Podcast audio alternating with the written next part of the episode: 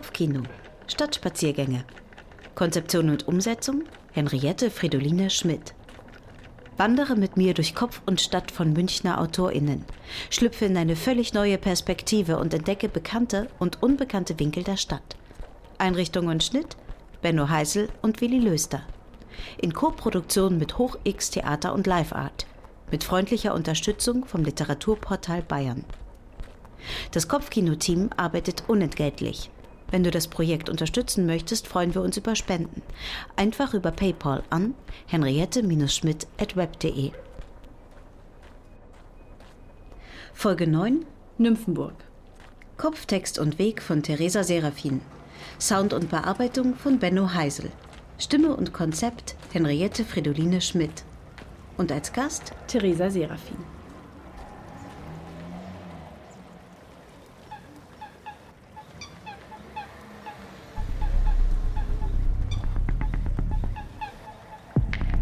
Wir gehen Alles? jetzt, wir versuchen jetzt einfach mal dialogisch Okay.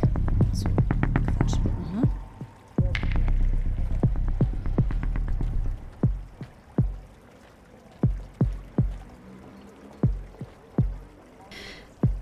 Ich spaziere zu dir. Ich nehme die kleinen Gassen und schrägen Abkürzungen, auf die diese Stadt nicht zählt, die aber überall beginnen, verlässt du einmal die großen Prachtstraßen. Hinter den schönen Jahrhundertwendefassaden an der Nymphenburger Straße, den pappelbesäumten Villen, in denen Rechtsanwaltskanzleien und Praxen für ästhetische Chirurgie residieren, beginnt ein Labyrinth an Stich- und Einbahnstraßen. Verkehrsinseln, die so schräg und groß in der Straßenführung stehen, dass AnwohnerInnen ihre Hunde darin zum schnellen Klogang bringen. Dort enden von Wurzeln zersetzte Fahrradwege im Nirgendwo und entblättern sich Häuserfassaden aus den 80ern. Balkon an Balkon. Geziert von grauen Schlieren, die der Smog und der saure Regen seit Jahrzehnten an den Mauern hinterlässt. Daneben der kleinste Spielplatz der Stadt, in dem die Kinder eingepfercht zwischen Sandkasten und Klettergerüst, abgeschirmt durch Mauern, kurz ihrem Kindsein nachgehen dürfen. Ich hätte gern ein Fotoband von diesen Orten. Nur diese Winkel, die sonst keiner kennt, aber die du gehst, wenn du hier wohnst und von A nach B musst. Ich spaziere zu dir, meiner Wahlfamilie, die wir ohne zu zögern gegründet haben, als der bayerische Ministerpräsident in seiner so wertkonservativen Überzeugung davon sprach, dass nur Familien weiterhin das Recht hätten, sich zu sehen. Was sollte das heißen? War unsere Beziehung vielleicht weniger wert, nur weil wir nicht blutsverwandt miteinander waren? Nur weil dieser Staat uns kein Siegel, keine Rechtsform zur Verfügung stellt, um unsere Beziehung amtlich zu machen? Gäbe es sie, wir wären sofort zum Standesamt gegangen und hätten uns eintragen lassen, als Lebensfreundschaft, als Liebesbeziehung zwischen Freundinnen, die das Urteil und die Einschätzung, die Zärtlichkeit und die Skepsis der anderen ebenso zum Leben brauchen, wie ein achtjähriger Junge den Kontakt zu seiner erwachsenen Bezugsperson oder die Greisin die Pflege durch ihre Angehörigen. Was ist die Familie für ein brutales Ausschlusskriterium und in welch ideelles und heilsversprechendes Wort ist dieser Ausschluss gepackt? Die Familie. Und noch mehr. Sogar nur die Kernfamilie. Nur der innerste Kreis der Blutsverwandtschaft ist schicksalhaft aneinander gebunden, als fänden wir uns plötzlich in einem Roman des 18. Jahrhunderts wieder, in dem die Anerkennung durch die Familie über Leben und Tod ihrer Mitglieder entscheidet. Und was für eine Gewalt wird durch ein solches Kriterium all jenen angetan, die keine Familie haben oder aber in größter Distanz zu ihr leben, vielleicht sogar leben müssen. Es zeigt sich einmal mehr das katholische Bayern, das in der Entscheidung, Familien dürfen sich weiterhin sehen, fast eine generöse Wohltätigkeit verstehen will. Aber auch ohne den Katholizismus sind wir alle plötzlich auf unsere Rechtsformen zurückgeworfen, die uns einkasteln, unseren juristischen Platz zuweisen, der nichts mit den Strukturen, Netzwerken und Banden zu tun hat, die wir jeden Tag aufs Neue bilden. Dass diese immer auch Ausgleich und Rebellion sind gegen diejenigen Strukturen, in denen wir zu leben beauftragt sind, wird mir in Anbetracht der Krise aufs Neue bewusst. Irgendwer hat in diesen letzten Monaten des Ausnahmezustands den Begriff der Kernfamilie mit dem der Nuklearfamilie ersetzt. Es scheint mir in jeder Hinsicht der passendere Begriff. Ich stehe jetzt vor deiner Haustür und ich zögere auf die Klingel zu drücken. Schon das Klingeln bedeutet, ich habe mich von meiner Nuklearfamilie entfernt. Ich bin woanders unterwegs und wenn irgendwer wollte, könnte er oder sie bereits jetzt Beschwerde einlegen. Die Tür summt und ich verschwinde schnell im Hauseingang. Das sind heilige Minuten, die wir hier miteinander verbringen. Es ist vollkommen verboten, aber ich genieße nichts mehr als das. Diese paar Minuten mit dir alleine, ohne den Straßenlärm, ohne Passantinnen, ohne eine Öffentlichkeit, die permanent auch zuhört, ordnet und kommentiert, in der unsere Nähe ein politisches Statement wird. Es ist etwas anderes, wenn ich bei dir in deiner Küche sitze und meinen Kopf in deine weichen Hände lege, als wenn wir Hand in Hand den Rotkreuzplatz überqueren. Die Öffentlichkeit dieser Stadt ist nicht fein genug, um eine zärtliche Freundschaft von einer lesbischen Beziehung zu unterscheiden. Automatisch werden wir zu einem Liebespaar, für das ich gerne mit dir öffentlich einstehe, das aber so wenig mit uns zu tun hat wie Menschen, die existenziell aufeinander angewiesen sind mit Blutsverwandtschaft. Einmal, als ich dich abholte, sind wir bei dir geblieben. Ganz ungeplant, ohne irgendetwas verabredet zu haben, ließ ich mich auf einen deiner Küchenstühle fallen und dort blieben wir sitzen. Wir waren beide an diesem Morgen nicht aus dem Bett gekommen. Du warst im Schlafanzug geblieben, hattest halbherzig versucht, ein paar E-Mails zu beantworten, bis du über einer Terminplanung für nächsten Februar ins Schluchzen gerätst. Wie soll ich arbeiten bei diesem Stillstand? Wie soll ich ein Projekt planen, wenn sich alle zwei Wochen die Bedingungen ändern? Wie soll ich überhaupt an irgendetwas anderes denken oder über irgendwas sprechen wollen, als darüber, wie wir durch dieses nächste Jahr kommen? Ich hingegen hatte mich an einem Projekt zu Tode recherchiert. In meinem Brotjob waren alle Veranstaltungen abgesagt und ich hatte endlich Zeit zu schreiben. Seit Tagen schlich ich panisch um den Text und vergrub mich in Grundsatzrecherchen zur Weimarer Republik. Ich, glaube, ich kann einfach nicht mehr schreiben. Ich habe das mit, mit Covid irgendwie verlernt. Und wie, wie, wie soll ich das jetzt auch können? Es ist wie in diesem Comic, weißt du, wo ein kleines kaputtes Ruderboot auf hoher See treibt, überall Blitze am Himmel, ein Paddel ist gebrochen und im Hintergrund geht ein Schiff unter und darunter steht Now is the perfect time to finish your novel. Ja, nein, verdammte Scheiße ist es eben nicht.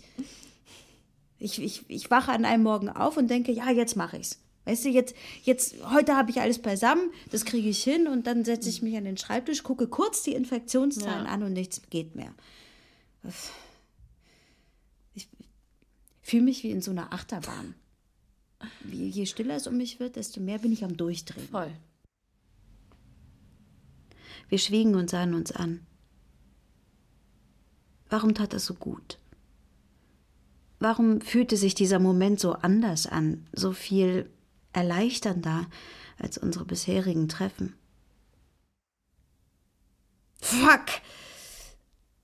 Wir müssen raus.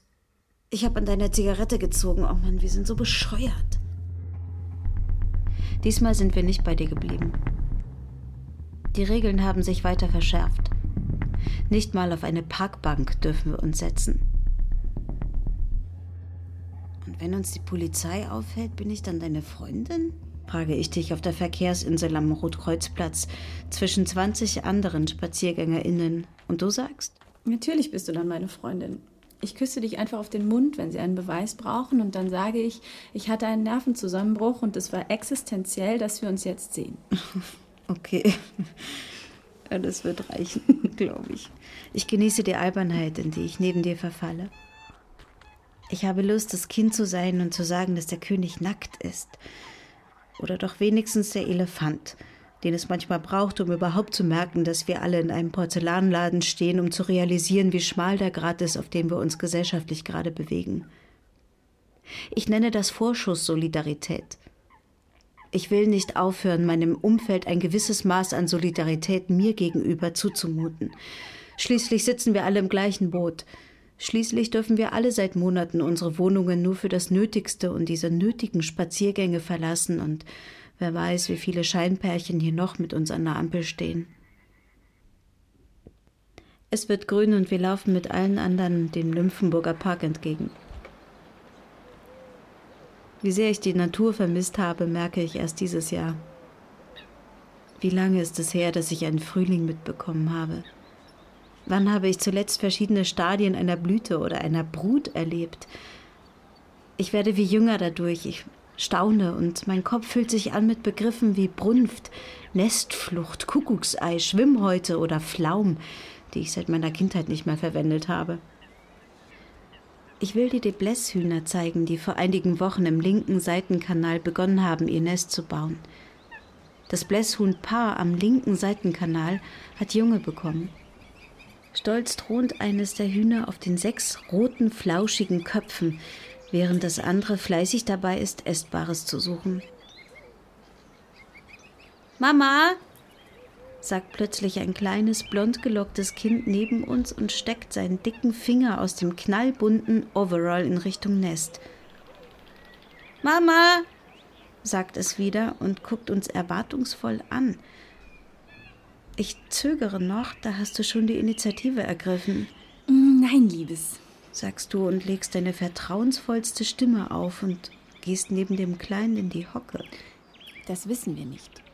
Vielleicht ist das auch der Papa und die Mama besorgt gerade das Essen. Oder es sind zwei Papas und eine Mama gibt es gar nicht. Das ist aber gar nicht schlimm, weil schau, den kleinen Babys geht es trotzdem total gut und sie haben so liebe Eltern, die sich so lieb um sie kümmern ungläubige Stille. Aus großen Augen guckt dich das Kleine an, sodass wir die Gehirnwindungen rattern sehen können. Mama! versucht es einen zweiten Anlauf, aber du bleibst klar. Vielleicht, sagst du. Mama! wiederholt das Kleine mit Nachdruck und sieht sich verunsichert um. Ja, Charlotte! ruft da vom Parkeingang eine Frauenstimme. Hier! und in kleinen, beeiligen Trippelschritten verabschiedet sich Charlotte und verschwindet ihrer Mutter hinterher vor uns im Park. das ist so geil. Das ist jetzt blöd? Nee, gar nicht. Ich finde halt, wenn du dich als kleines weißes Mädchen traust, mit Fremden zu sprechen, weil du eh denkst, du kannst mit allen sprechen und dir wahrscheinlich niemand Grenzen setzt, dann musst du zumindest damit klarkommen, wenn sie dir antworten. Wir betreten mit etwas Abstand zu Charlotte den Park. Wie unterscheidet man die Hühner denn jetzt? Keine Ahnung. Der Himmel ist blau. Die Zentralperspektive der Gartenarchitektur lässt uns sofort wandeln statt spazieren und nach zwei Biegungen haben wir das Gefühl, in einem tiefen, verwunschenen Wald zu sein. Schau, das ist ein Aha, sage ich und bin ganz entzückt, dass ich diesen wunderschönen Fachbegriff so passend einbringen kann. Ein Aha ist ein Ort in einem Park, an dem du dich stellen kannst, um dann Aha zu sagen. Toll. Wir setzen uns an diese Kante des Parks und lassen unsere Beine in den Graben baumeln. Es ist Dienstagmittag. Die Sonne steht hoch über uns und lässt die Farben der Umgebung fast weiß leuchten. Auf der Wiese jenseits des Grabens rennt ein älterer Herr seinem Hund hinterher. Daneben lassen zwei Kinder einen Drachen steigen. Von hinten kommt ein Pärchen schräg über die Wiese gestapft, den Blick ins Gras gerichtet, als würden sie etwas suchen. Das ist uns auch Lehrer hier, sagst du und zeigst mit dem Kinn auf die bespielte Wiese. Kann ruhig so bleiben, sage ich und lege meinen Kopf in deinen Schoß. Bist du auch plötzlich mit allen Leuten, mit denen du sprichst, so komisch verbunden? Es ist wirklich albern, weil es bleibt ja Smalltalk, aber ich würde sie alle am liebsten zum Essen einladen. So als hätten wir jetzt was, um das es geht. Nein, eigentlich nicht. Ich habe ja mit dem Teil der Gesellschaft, der mich vorhin schon nicht interessiert hat, nicht mehr gemein, nur weil jetzt Covid ist. Antwortest du und bläst den Rauch deiner Zigarette zur Seite. Ja, naja, das nicht, aber ich, ich meine auch den anderen Teil. Ich habe das Gefühl, jetzt geht es plötzlich um irgendwas und es ist eine globale Krise, die auch globale Allianzen fördert. Mhm, so wie die Corona-Leugner. Sagst du zynisch und legst den Kopf in den Nacken. Nein, so wie die radikale Linke natürlich, sage ich. Der Mann mit dem Hund wurde von einer Frau in eng bunten Hosen abgelöst, die in der prallen Sonne eine Fitness-Session durchzieht. Das Pärchen auf der anderen Seite hat sich auf eine Bank gesetzt und starrt vor sich hin. Der eine hat ein Minga Euder-Shirt an. Weißt du, was ich das Schlimmste finde? Nee. Sagst du und lässt den Kopf nach vorne fallen, dass deine Haare dein Gesicht verdecken. Dass vor lauter Corona-Leugnern und Verschwörungstheorien überhaupt kein Platz mehr bleibt für die Sachen, gegen die wir eigentlich längst auf die Straße hätten gehen sollen. Hm. Ich schnaufe und merke, wie du bei mir ein Gefühl getroffen hast. Eine Leere und Traurigkeit, die sich eingestellt hat, seit diese Idioten vor zwei Wochen das erste Mal auf dem Marienplatz demonstriert haben. 3000 Menschen. Ohne Abstand, ohne Maske. Ich fühle mich furchtbar anständig, sage ich. ich. Ich habe noch nie so beflissen staatliche Regeln befolgt. Ein Tweet von Spahn hat dafür gesorgt, dass ich als Österreich-Heimkehrerin zwei Wochen nicht mehr aus dem Haus gegangen bin. Ich meine, ein Tweet. Brav. Plötzlich wird es laut auf der anderen Seite. Einer der beiden ist aufgestanden, stellt sich direkt vor seinen Freund und redet von oben auf ihn ein. Neben seinem langen Rücken sind nur die gestikulierenden Hände sichtbar. Sein Partner aber schweigt und starrt an ihm vorbei ins Leere. Jetzt setzt sich der Stehende wieder neben ihn, legt seine Hand auf dessen Oberschenkel. Keine Reaktion. Warum lässt er ihn nicht? Das geht nicht. Hey! Das war laut. Die beiden halten kurz inne und drehen den Blick suchend in unsere Richtung. Langsam und so, als hätte ich sie, was ich habe, bei einer durchaus intimen Sache gestört, fange ich an zu winken. Alles okay? frage ich. Der Große richtet sich an seinem Platz etwas auf, schickt einen Daumen nach oben zurück und lächelt. Wieder Stille. Ich habe den Blick auf meine Schuhe gesenkt und nestle an meinen Ösen herum. Du drehst dir eine Zigarette. Die beiden Männer sitzen weiterhin auf der Bank. Der Kleine schaut in sein Smartphone, während der andere seinen Blick über unsere Köpfe schweifen lässt. Komm, wir gehen, sagst du dann und stellst dich vor mich hin. Ja, wahrscheinlich das Beste, sage ich und lass mich von dir hochziehen. Wir nehmen den kleinen Trampelpfad direkt an der Mauer entlang. Der Pfad wirkt wie ein Kontrastmittel zum Rest des Parks und führt durchs Unterholz einmal um den Park herum. Die Mauer ziehen Sprays mit Styles aus den 90ern, tendenziell Originale. Ein paar gartenamtliche Überpinselungen und gröbere Ausbesserungen des historischen Baubestands. Nur Jogger und Hundebesitzer und wir verirren uns hierher. Immerhin haben sie kurz aufgehört zu streiten sagst du, während du dir beim Gehen einzelne Äste aus Kopfhöhe hältst. Das ist wirklich gemein, dass wir uns gerade auf gar nichts verlassen können. Vielleicht hatten die nur einen Streit und sind sonst super glücklich. Vielleicht geht bei denen aber auch die Post ab und, und bald knallt's. Wusstest du, dass mittlerweile Codewörter in Supermärkten und so ausgemacht wurden für Frauen, die von häuslicher Gewalt betroffen sind? Weil sie ja nicht von zu Hause irgendwo anrufen und um Hilfe bitten können. Das finde ich so krass. Ja, krass. Das wusste ich nicht. Sagst du und bleibst vor mir stehen, drückst mir deine Jacke in die Hand. Ich muss mal. Was jetzt hier? Ja. Aber da hast du schon die Hose unten und dich vor mir zwischen die Sträucher gesetzt. Sagst du mir, wenn jemand kommt? Ich muss immer noch an unser Gespräch von vorhin denken. Daran, dass du meinst, es ändere sich nichts durch Covid und ich denke, vielleicht hast du recht. Vielleicht werden wieder die gleichen von dieser Katastrophe profitieren. Wahrscheinlich werden die nationalen Grenzen nachher nicht offener, sondern geschlossener geworden sein. Aber vielleicht ist das der Schock. Vielleicht ist es der kollektive Schock, den es braucht, um. Achtung, Achtung. Hier spricht die Polizei. Werde ich unterbrochen. Du fängst an zu prusten. Was ist? Das ist der kollektive Schock. Und tatsächlich rollt in diesem Moment ein Polizeiwagen mit Blaulicht den Parkweg auf der anderen Seite der Büsche entlang. Achtung, Achtung. Hier spricht die Polizei. Sieht man mich? Keine Ahnung. Wir sehen Sie.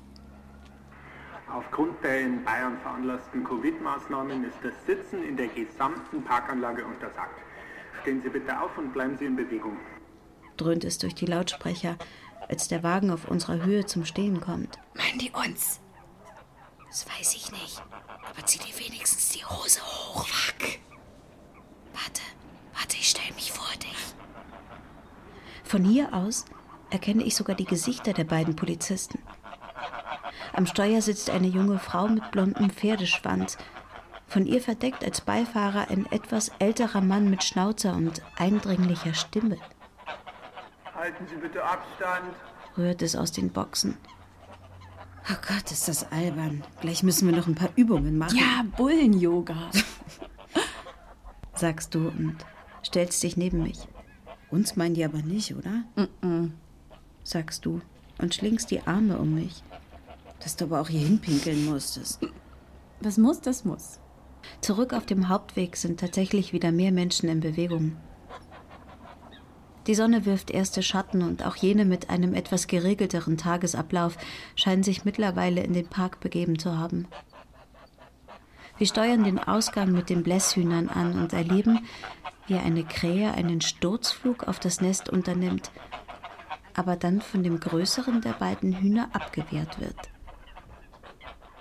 Wahrscheinlich ist das der Mann, sage ich, und wir schlurfen durch den Kies weiter die Auffahrt entlang bis zur Kreuzung. Ich glaube aber schon, dass es so ist, sage ich noch.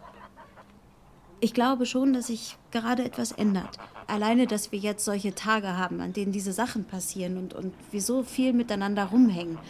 Das, das gibt mir so eine Kraft und das lässt mich noch mal so sehr daran denken, worum es mir eigentlich geht, nämlich um dich und um mich, um Beziehungen und das ist doch wirklich das allerletzte, wie das permanent verhindert wird, wie uns der Kapitalismus die Zeit raubt und uns isoliert, wie wir, wie wir alle effizienter werden müssen und uns nicht freuen dürfen, wenn jemand die gleiche Idee hat, sondern, sondern das ist dann gleich Konkurrenz. Das ist doch so ein Schwachsinn. Und ich, ich glaube oder, oder ich hoffe, dass das ganz vielen Leuten jetzt klar wird, worum es, worum es eigentlich geht, also worauf es eigentlich ankommt und, und dass wir das nachher nicht mehr wieder anfangen dürfen.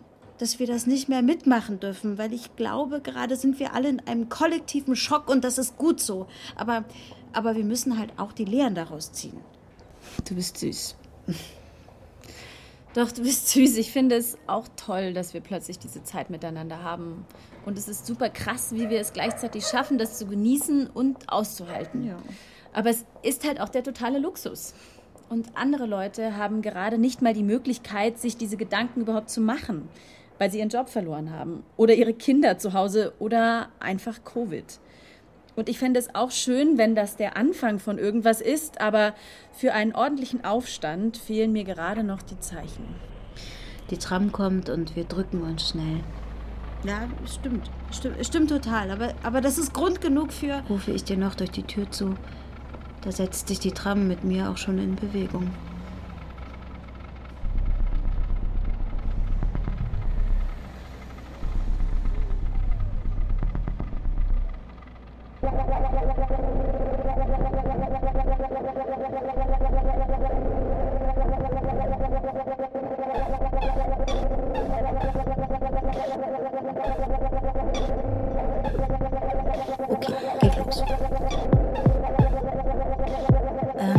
Bekommst jetzt ähm, eine kleine Ansage. Es wird grün und wir laufen mit allen anderen den Nymphenburger Park entgegen. Geil, immer das Gleiche. Vielleicht geht bei denen zu Hause aber auch die Post ab und bald knallt. Ja, Bullen-Yoga. Ich habe immer den Impuls übrigens zu sagen, brav. Die anderen Leute. schon Stimme geben. So, also, also, du musst ah, ja, okay. zwar zu mir sagen, aber leider ist das... Brav. Brav. Brav.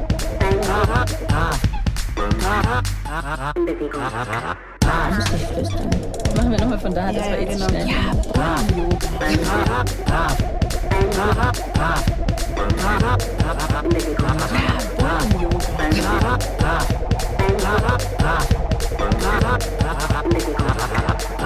Ist das jetzt blöd?